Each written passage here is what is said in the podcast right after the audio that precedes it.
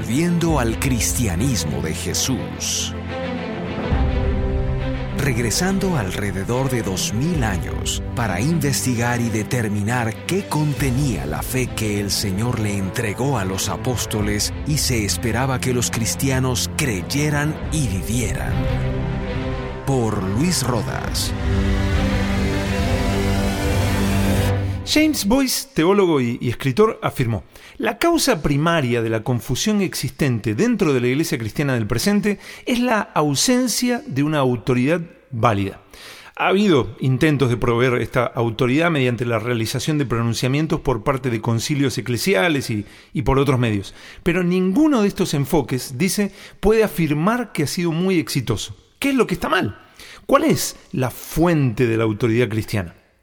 En los dos primeros estudios de, esta serie vimos, como escribió Pablo en 1 Timoteo 3:16, que Dios fue manifestado en carne y que no solo fue y es el Salvador de todos los hombres, 1 Timoteo 4:10, fue y es misericordioso y fiel sumo sacerdote, Hebreos 2:17, fue y es el Rey que vendrá, según Apocalipsis 19:11 al 26, y fue y es el Hijo de Dios, Marcos 1:1. No solo eso, sino que Jesús cumplió el ministerio de profeta y de maestro. Como afirma Hebreos 1, versículos 1 y 2, Dios, habiendo hablado muchas veces y de muchas maneras en otro tiempo a los padres por los profetas, en estos postreros días nos ha hablado por el Hijo. Con todo este fundamento de, de, estos dos estudios pasados, podemos afirmar con plena seguridad que Dios habló a través de Jesús y lo que Dios nos habló a través de Jesús es lo que compone en su totalidad la fe cristiana. Todo lo que compone la fe cristiana fue transmitido por la autoridad suprema del cristianismo, Jesús. Y Dios determinó conforme a su plan que, que Él tuviera un grupo de, discípulos más cercanos para que fueran testigos presenciales de, su vida, enseñanza, muerte, resurrección y ascensión y que luego ellos transmitieran todo eso a la iglesia junto a todo lo que les dijo que, hará cuando establezca el reino de Dios. Así Lucas 6:13 dice, escogió a doce de ellos, a los cuales también llamó apóstoles. La, la palabra apóstoles quiere decir enviados. Los los envió a poner el, fundamento de la iglesia, dando lo que Él les había dado. Así, Efesios 2.20 habla de los apóstoles como fundamento. Y Apocalipsis 21.14 afirma que, que aún Jerusalén la celestial tendrá doce cimientos y en esos cimientos estarán los doce nombres de los doce apóstoles del Cordero. El cristianismo no, no, no es algo libre que cada uno puede elegir qué, qué significa. Eh, el cristiano no es libre de, creer lo que mejor le parece. El, cristiano no tiene el permiso de, hacer una adaptación libre del cristianismo. El, cristiano, aunque se relaciona personalmente con Dios a través de Cristo, no es alguien que se relaciona personalmente con Dios para ir recibiendo personalmente lo que debe creer. El cristiano cree y vive conforme a todo lo que Jesús le entregó a sus apóstoles para que enseñen a la iglesia. El cristiano aprende, cree, se somete, enseña y defiende pura y exclusivamente lo que Jesús le entregó a sus apóstoles. El cristianismo no, es una filosofía que se va desarrollando con el correr de los años gracias a la, reflexión de sus pensadores y, al aporte de cada generación. No, el, cristianismo, el, genuino, el que debe aprender, creer, obedecer, enseñar y, defender todo cristiano, es pura y exclusivamente lo que Jesús le entregó a sus apóstoles. Como escribió Pablo en Colosenses, estamos completos en Jesús. Colosenses 2.10, porque en Él están escondidos todos los tesoros de la sabiduría y del conocimiento, según Colosenses 2.3. No hay nada más profundo que, lo que Él le entregó a la iglesia por medio de sus apóstoles. Lo, que se le añade a eso no conforma al cristianismo y, debe ser evitado, ya sea porque es contrario al cristianismo o porque es una distracción para el cristiano doctrinas que niegan o, reducen en algo a la fe dada por Jesús a sus apóstoles, es otro evangelio, lisa y llanamente. De la misma manera, doctrinas que, que no están contempladas dentro de la fe dada por Jesús a sus apóstoles, que apenas son filosofías de medios versículos de aquí y allá intentando explicar cosas que el Nuevo Testamento no tuvo la menor intención de definir con claridad, que no son en absoluto el, el foco en el que Jesús y sus apóstoles se centraban, son una distracción del diablo, son un estorbo. Son, como, como, lo definió el apóstol Pablo, cuestiones y contiendas de palabras de las cuales nacen envidias, pleitos, blasfemias, malas sospechas, disputas necias. 1 Timoteo 6, versículos 4 y 5. Van a palabrería, según 1 Timoteo 1.6. Filosofías y huecas sutilezas. Colosenses 2.8. Humana sabiduría, la cual Pablo dijo que él no usó ni, ni en su predicación ni en su palabra. 1 Corintios 2.4. Contienda sobre palabras, lo cual para nada aprovecha, sino que es para perdición de los oyentes. Segunda de Timoteo 2.14. Esas son las distracciones del diablo. Todo eso es lo, lo, que a veces nos concentramos y termina siendo distracción del diablo. Debates interminables sobre temas que Dios no quiso dejar claro en su palabra. Jesús no dejó ninguna duda sobre qué debe enseñar la iglesia. Él dedicó sus últimos tres años en la tierra a dejarnos ejemplo para que sigamos sus pisadas, primera de Pedro 2.21, primera de Corintios 11.1, Filipenses 2 del 5 al 11 y primera de Tesalonicenses 1.6, a hacer bienes y sanar a todos los oprimidos por el diablo, porque Dios estaba con él, según Hechos 10.38, a reflejar en cada milagro el, reino de Dios, según Mateo 12.28, y a entregarle su enseñanza a sus discípulos. Luego murió en una cruz como sacrificio por nuestros pecados delante de Dios, Efesios 5.2, fue sepultado y el Padre lo, resucitó el tercer día, Gálatas 1.1, 1 Corintios 15.4, así estuvo 40 días más en la tierra, Hechos 1.3, en los que apareció a más de, de 500 hermanos a la vez, 1 Corintios 15.6, y luego ascendió vivo a los cielos, Hechos 1, versículos del 9 al 11. Antes de, de su ascensión, pasó tiempo principalmente con sus apóstoles. Y en uno de esos días, en un monte de Galilea, les dijo algo absolutamente clave, absolutamente clave. lo podemos ver en Mateo 28, versículos 18 y 19. Les dijo, Toda potestad me es dada en el cielo y en la tierra. Por tanto, id y haced discípulos a todas las naciones. La, iglesia cristiana sí tiene una autoridad válida que define específicamente su creencia y práctica. Jesús es esa autoridad válida de, la que hablaba al principio James Boyce para terminar con la confusión existente dentro de la iglesia cristiana del presente. Jesús es la autoridad que debe regir lo que creemos, vivimos, enseñamos y, defendemos los cristianos. Jesús es la, autoridad sobre todo, sobre absolutamente todo. Ya la gente al escucharlo en su ministerio terrenal se admiraba de su doctrina porque su palabra era con autoridad según Lucas 4:32. Pero una vez resucitado fue el único que pudo tomar de la mano de Dios Padre el título de propiedad de la tierra y desatar sus sellos, mientras ningún otro podía aún ni mirar ese título de, propiedad, como vemos en Apocalipsis 5.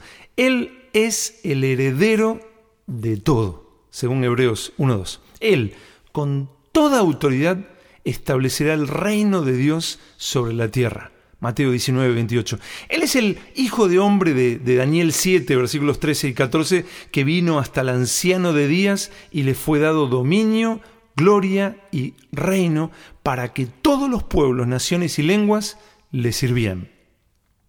Y con toda autoridad le dijo a la iglesia lo que debe hacer hasta que Él regrese. Soltar su comodidad entregar su propia vida e ir por las naciones a hacer discípulos. Las palabras de Jesús, id y hacer discípulos, fueron y son determinantes, absolutamente determinantes. La, iglesia no, busca ganar nuevos simpatizantes que asisten a sus reuniones. La, iglesia no busca nuevos consumidores felices de su producto. No, no, intenta conseguir clientes que buscaban la mejor oferta y la encontraron en tal congregación. La iglesia no busca mantener el, interés de las personas sea como sea para que permanezcan asistiendo a las reuniones a lo largo del año. La, iglesia no es exitosa por la cantidad de gente que logró arrastrar a sus reuniones teniendo la capacidad luego de conseguir su asistencia regular. El éxito de la iglesia se mide por si hace discípulos de Jesús en plena comunión con Dios o no. Consumidores y simpatizantes a veces creen que es bueno dar su tiempo libre para asistir a un evento cristiano o, ayudar en alguna actividad de la iglesia consumidores y, simpatizantes buscan el precio más bajo con los mejores beneficios. Si, hoy creen que consiguen mejor relación precio-calidad en cierta congregación, bueno, ahí estarán. Si mañana creen que pueden conseguir mejores beneficios en otro lado, pues si te he visto no me acuerdo, se van para allá. El problema es que en muchos casos hemos transformado el cristianismo en un producto y, y se forma en los creyentes como una actitud de clientes. Ellos vienen cada domingo buscando un buen servicio. Eso es lo que pasa. Un, pastor inglés eh, alguna vez dijo esto. Dijo, el cristianismo comenzó en Palestina como una hermandad. Se trasladó a Grecia y se convirtió en filosofía. Llegó a Italia y fue una institución. Se diseminó por, por Europa y se transformó en una cultura. Y luego llegó a Estados Unidos y hoy es una empresa. Duro, pero muy cierto. Y esto también ha, influenciado nuestra perspectiva de cristianismo en Latinoamérica, sin lugar a duda. Jesús hizo discípulos suyos a los apóstoles. Lo, vemos en, el pasaje que, que, estaba leyendo de Mateo 28, lo vemos en el versículo 16, en Mateo 28, 16. Él, él hizo discípulos suyos a los apóstoles. Ahora ellos debían hacer lo mismo con otros. Los envió a esa misión. Lo que Él hizo con ellos, ellos ahora lo debían hacer con otros. ¿Cómo debían hacer discípulos? Bueno, Jesús les dio dos puntos principales. Primero, ir y hacer discípulos a todas las naciones, bautizándolos en el nombre del Padre y del Hijo y del Espíritu Santo. Mateo 28, 19. El bautizar a las personas que creen en Jesús es, es un mandato, es el primer paso para ser discípulos de Jesús. Segundo, enseñándoles que guarden todas las cosas que os he mandado. Ellos debían bautizar y como Jesús les había enseñado, ellos debían enseñar. La, enseñanza es, central en, la, la fe de Cristo. ¿Qué debían hacer? Enseñándoles que guarden todas las cosas que os he mandado. Ellos eran testigos presenciales de, la enseñanza de Jesús el Maestro, sus, discípulos. Ahora ellos, ellos lo que tenían que hacer era enseñarle a la iglesia eso mismo que Él les había dado. Y como notarás, no, no dice solo enseñándoles todas las cosas que os he mandado, no, dice enseñándoles que guarden todas las cosas que os he mandado. no es solo aprender información. La palabra en griego, aquí, cuando dice guarden, enseñándoles que guarden todas las cosas que os he mandado, eh, en griego es tereo, que se puede explicar como velar por, guardar, proteger, resguardar, retener, según el compendio del Diccionario Teológico del Nuevo Testamento. En, Mateo 19, 17 Jesús usa esta misma palabra para decir guarda los mandamientos. En Mateo 23, 3 para decir todo lo que os digan que guardéis, guardadlo, hacedlo. Y en Juan 15:15 15 dice, si me amáis, guardad, tereo, guardad mis mandamientos. Esta palabra nos habla de, de obedecer y preservar. Obedecer y preservar. Aquel grupo específico de discípulos, los apóstoles, debían entregar a la iglesia lo que Jesús le había entregado a ellos, y eso debía ser preservado. Eso es exactamente lo que hicieron los apóstoles. Jesús asciende vivo a los cielos, pasa diez días, llega el Espíritu Santo a, obrar como nunca había obrado en el pueblo de Dios y como lo habían anunciado los profetas que sucedería a través del Cristo, y Pedro predica de Jesús en, Jerusalén. El Espíritu Santo obra y, y, la gente que oye se compunge de corazón y como tres mil personas se añaden a la iglesia. ¿Qué hacen los apóstoles con esas nuevas personas que se añaden a la iglesia? Bueno, Hechos 2, versículos 41 y 42 nos lo dice. Dice, así que los que recibieron su palabra fueron bautizados y se añadieron aquel día como tres mil personas y perseveraban en la doctrina de los apóstoles. Los apóstoles obedecieron lo que Jesús les ordenó. Ellos hicieron discípulos de Jesús, bautizándolos y enseñándoles. ¿Qué, les enseñaron? dice Hechos 2.42. Y perseveraban en la doctrina de los apóstoles. ¿Qué es esa doctrina de los apóstoles en la que eran enseñados y perseveraban? ¿Por, qué la llama la doctrina de los apóstoles?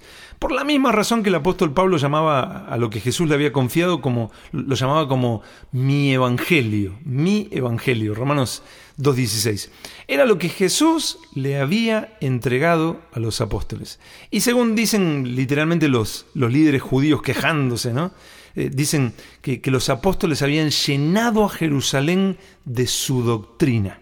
Hechos 5:28. Ahí la, palabra en griego traducida como doctrina para, para la doctrina de los apóstoles en Hechos 2.42 es didajé.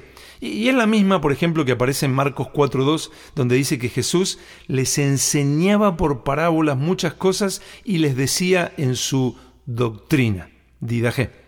Y en ese momento les enseña la, parábola del sembrador.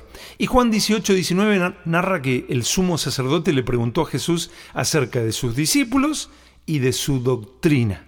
Didajé, nuevamente.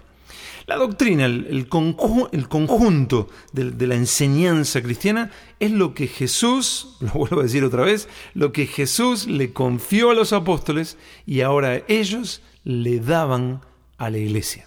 Como escribió Ave Bruce, los apóstoles estaban destinados a ser algo más que compañeros de viaje o, meros siervos del Señor Jesucristo. Habrían de ser primero alumnos de la doctrina cristiana y ocasionales colaboradores en la obra del reino y más tarde agentes capacitados por Cristo para propagar la fe después que Él partiera.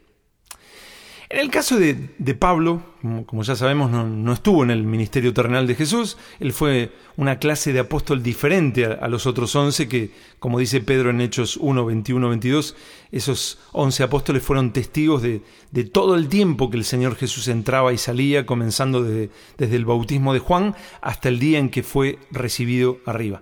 Pablo no, Pablo no, no, estuvo en el ministerio terrenal. Si, si, bien Pablo estaba vivo cuando Jesús ejerció su ministerio terrenal, no se sabe si, si, vio personalmente alguna vez a Jesús en esa, en esa época. Lo que sí sabemos es que no solo Pablo no creyó en él en ese momento, sino que después incluso combatió a los cristianos. Pero, como ya sabemos, yendo a perseguir a los cristianos a la ciudad de Damasco, Pablo tuvo su, su primer encuentro, ¿no? no con el Jesús terrenal, sino su encuentro con el Jesús ya resucitado. Por lo que aquí tiene su primera marca de ser un apóstol directamente de Jesús. Nadie le predicó de Jesús para que él llegue a creer, sino que Jesús mismo se le apareció y le habló, según Hechos 9, versículos 1 al 9. Y, segunda marca, segunda señal de, de apóstol, fue Jesús quien le enseñó la fe cristiana. No, no fue ningún hombre. Ni, ni bien Jesús se le apareció por primera vez, ya le dijo, para esto he aparecido a ti, para ponerte por ministro y testigo de las cosas que has visto y de aquellas en que me apareceré a ti. Eso está en Hechos 26, 16. Pablo sería enseñado directamente por el Jesús resucitado en apariciones personales y él como su apóstol le daría a la iglesia lo que Jesús le dio a él. Por esto cuando, cuando Pablo le, escribe a aquellos Gálatas que ponían en duda el apostolado de, de Pablo, él, él comienza diciendo, Pablo, apóstol, no de hombres ni por hombre, sino por Jesucristo. Gálatas 1.1. Y luego en Gálatas 1, versículos 11 y 12. Mas os hago saber, hermanos, que el Evangelio anunciado por mí no es según hombre, pues yo ni lo recibí ni lo aprendí de hombre alguno, sino por revelación de Jesucristo. Gálatas 1, versículos del 15 al 20. Pero cuando agradó a Dios, que me apartó desde el vientre de mi madre y me llamó, me llamó por su gracia, revelar a su Hijo en mí, para que yo le predicase entre los gentiles, no consulté enseguida con carne y sangre, ni subí a Jerusalén a los que eran apóstoles antes que yo, sino que fui a Arabia y volví de nuevo a Damasco. Después pasados tres años, subí a Jerusalén para ver a Pedro y permanecí con él quince días, pero no vi a ningún otro de los apóstoles sino a Jacobo, el hermano del Señor. En esto que os escribo, he aquí delante de Dios que no miento. Y luego en Gálatas 2.6, pero de los que tenían reputación de ser algo, los que haya, lo que hayan sido en otro tiempo, nada me importa. Dios no hace acepción de personas, a mí pues los de reputación, nada nuevo me comunicaron. Todo esto no, era un, derroche de, de, orgullo de un hombre que, dice que a él nadie le puede enseñar nada. No, Pablo estaba atestiguándole a, los Gálatas que él era un apóstol de Jesucristo, alguien que recibió directamente de Jesús la fe de Jesús. Así él podía decir en 1 Corintios 11, 23, yo recibí del Señor Jesús lo que también os he enseñado. Yo recibí del Señor Jesús lo que también os he enseñado. Charles Talbert eh, explicó eh, que, acá Pablo está usando los términos técnicos de, la época, recibir y entregar para el discípulo que, aprendía de su maestro y luego enseñaba. Aunque él no, no, fue discípulo de Jesús en su ministerio terrenal, sí fue enseñado por el Cristo resucitado, parte de, de aquellos a quienes Jesús le confió la fe cristiana, la, fe.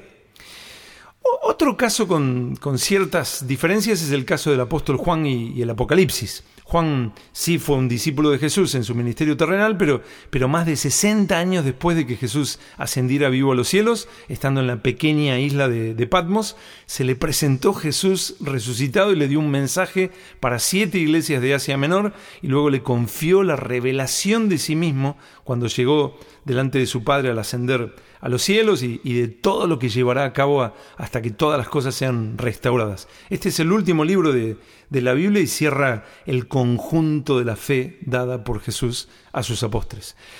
Otro caso con ciertas diferencias es el de, Jacobo, también llamado Santiago, el, medio hermano de Jesús y escritor de la llamada Epístola de Santiago.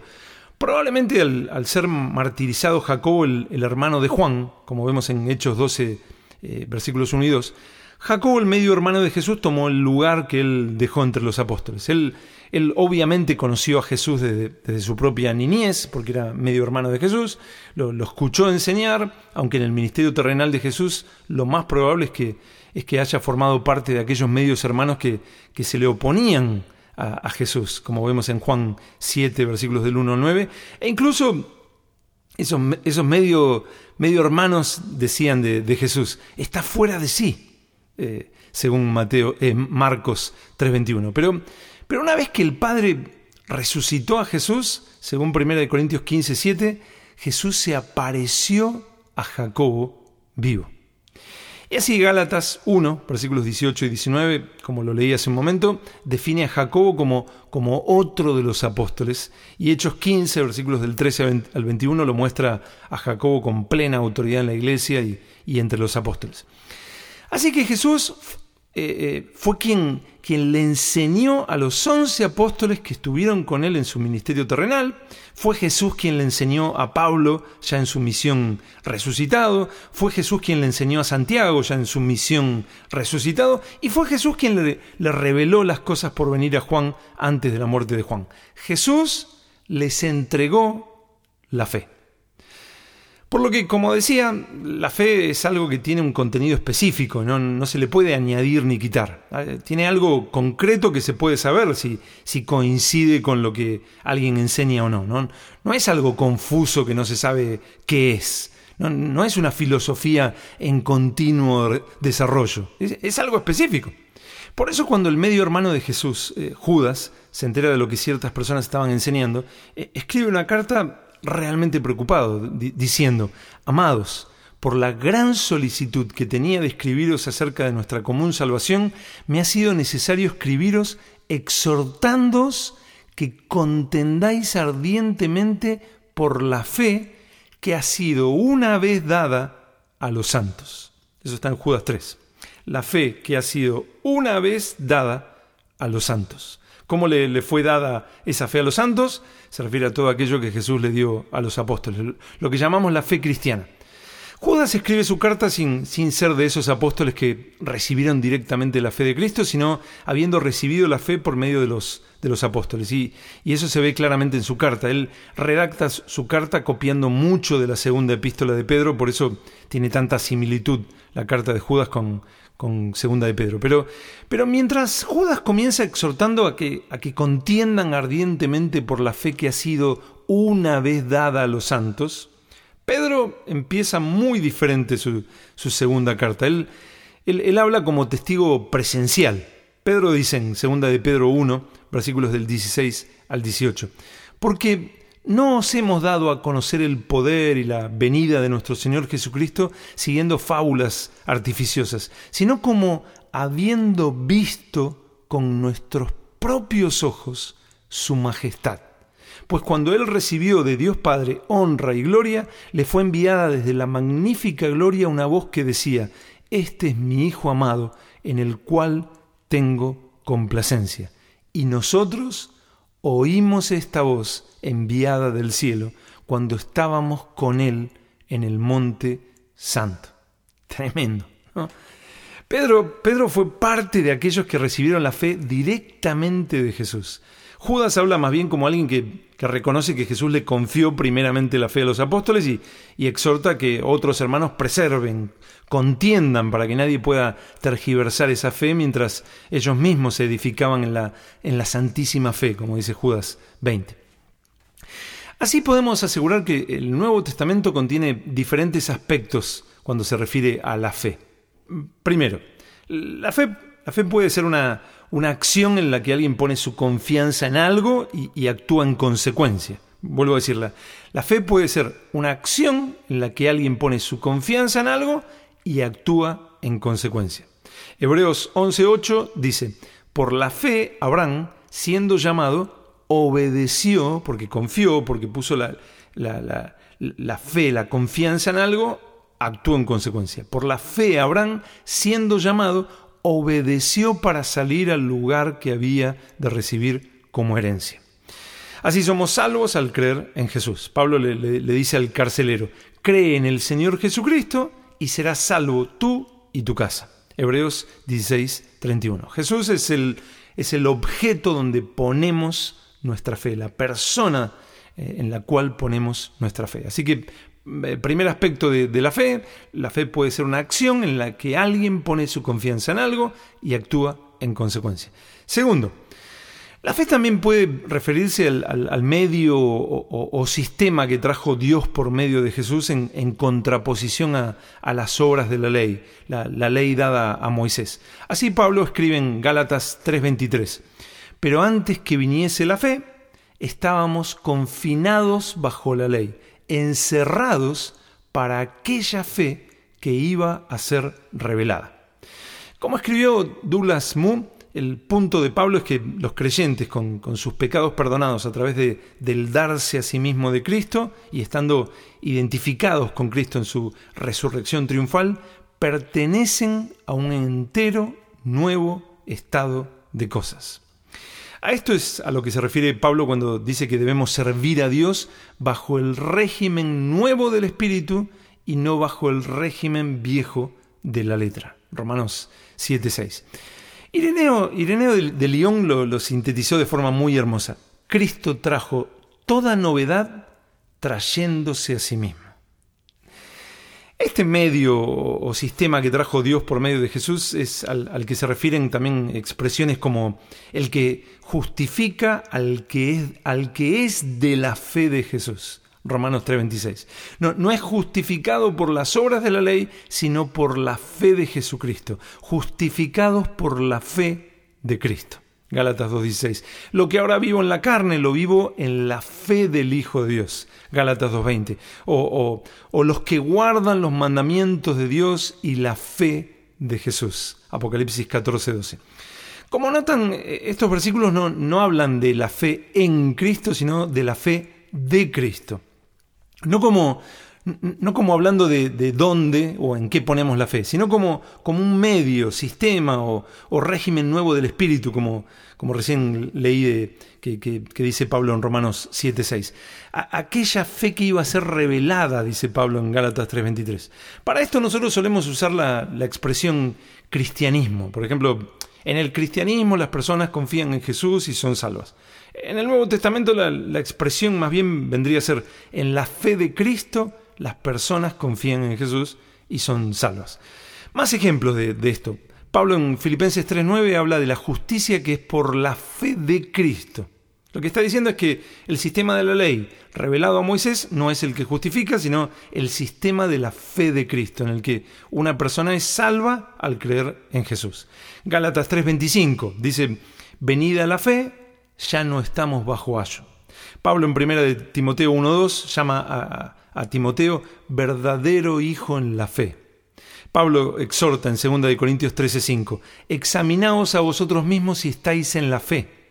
Pablo saluda en Tito 3:15, saluda a los que nos aman en la fe. Hechos 13:8 habla de, cómo Limas el mago resistía a Pablo y, y dice, procurando apartar de la fe al procónsul.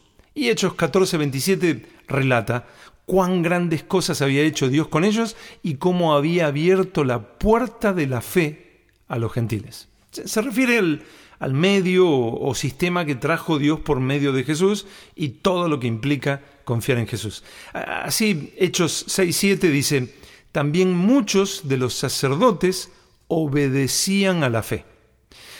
J. Alexander eh, explica, se sometieron al Evangelio como, como un sistema de creencia y práctica. Compárese con la expresión similar de Pablo, la obediencia a la fe, en Romanos 1.5. Albert Barnes eh, agrega, la palabra fe aquí es evidentemente usada para la religión cristiana. Y R.J. Nowling explica que, que se refiere a la obediencia a la fe cristiana. Y hay un tercer aspecto de cuando, cuando el Nuevo Testamento habla de, fe, mm, muy relacionado con, este aspecto anterior que acabamos de ver. Cuando, cuando, el Nuevo Testamento habla de la fe también se refiere al, contenido específico de la creencia cristiana dada por Jesús a sus apóstoles, reflejado en, en su totalidad en el Nuevo Testamento. Así, 2 Corintios 9:13 habla de, de la obediencia que profesáis al Evangelio de Cristo, junto con Romanos 15, 18, que, que habla de la obediencia de los gentiles, y Primera de Pedro 1, 22, la obediencia a la verdad mediante el Espíritu, y Romanos, Romanos 16, 26 dice, se ha dado a conocer a todas las gentes para que obedezcan a la fe. Eh, ¿qué, ¿Qué obedecían los, gentiles? ¿Por qué habla de, la obediencia a la fe? Bueno, obedecían al conjunto de la enseñanza de la fe. John MacArthur eh, explica con respecto a esto. Dice, se está refiriendo al concepto de la fe como el conjunto de enseñanzas de las escrituras, especialmente las del Nuevo Testamento. Es aquello a lo que Judas se refiere como la fe que ha sido una vez dada a los santos en Judas 3. La, afirmación, dice John MacArthur, la afirmación de esa fe conduce a la fidelidad práctica en la vida diaria, sin la cual una fe de profesión no es más que una cosa muerta e inútil. Santiago 2, eh, versículos 17 y 20. Y continúa, llamar a los hombres a la obediencia a la fe equivale a cumplir la gran comisión, acercar a los hombres a Jesucristo y al acatamiento de todas las cosas que Él manda en su palabra. Y, lo equipara después a, la gran comisión de Jesús en Mateo 28, 20. Y el compendio del Diccionario Teológico del Nuevo Testamento afirma que cuando Pablo habla de, habla de, la obediencia a la fe en Romanos 1.5, enuncia el contenido de la fe. Pablo puede llamar pistis, fe en, en griego, Pablo puede llamar pistis al mensaje mismo. En cuanto tal, la pistis es un principio, por ejemplo, en contraste con la ley. En estas líneas, dice, la pistis es el cristianismo, ya sea como el ser cristiano o como el mensaje cristiano o la enseñanza cristiana. La doctrina ortodoxa es pistis. Este es el, el contenido de la fe cristiana. Así que resumiendo, el primer uso de la palabra fe es la acción de confiar en algo, de poner la confianza en algo, de, confiar en Jesús y, qué significa. El segundo uso de la palabra fe es el sustantivo. En el, cristianismo confiamos en Jesús y somos esto y, hacemos aquello, etc. En, la fe de Cristo confiamos en Jesús y somos esto y hacemos aquello, eh, eh, eh, viéndolo usando un término que, usa el, Nuevo Testamento, es más bien así, en la fe de Cristo confiamos en Jesús. Y el tercer uso de la palabra fe es el, es el, contenido de, de la verdad en la fe cristiana. Este es el contenido de la enseñanza cristiana. En todo esto, Jesús es el autor y consumador de la fe, como habla Hebreos 12.2. Jesús es el el Salvador. Jesús es el fundador de la fe y Jesús es quien comunicó a sus apóstoles qué compone y qué no compone la totalidad de la fe cristiana. Los cristianos afirmamos que creemos en Jesús y creer en Jesús es creer en todo esto. Por eso el nombre de esta serie de, de estudios es Volviendo al cristianismo de Jesús. Podemos asegurar que el cristiano no inventa, ni, ni imagina, ni, ni, ni añade a, lo que compone la fe cristiana. Ni, tampoco, ni tampoco cada cristiano es es libre de, creer lo que mejor le parezca, ya, sea por, por, revelación espiritual o por estudio o por reflexión filosófica, aunque más no fuera extrayendo un versículo de acá y otro de allá, que, que no tiene relación con el tema tratado en el pasaje bíblico de donde se lo eh, extrajo y la intención del, autor con respecto al tema eh, era otra. Sino que el cristiano, aquel que cree en Jesús, aprende, cree, vive, enseña y defiende lo que Jesús le entregó a los apóstoles y está reflejado en el Nuevo Testamento en total consonancia con el Antiguo Testamento. Y lo hace en pleno amor y admiración hacia Dios. Esa es la fe de Cristo, la fe cristiana, la fe. Si necesitas más información, puedes visitar nuestra página web luisrodas.com.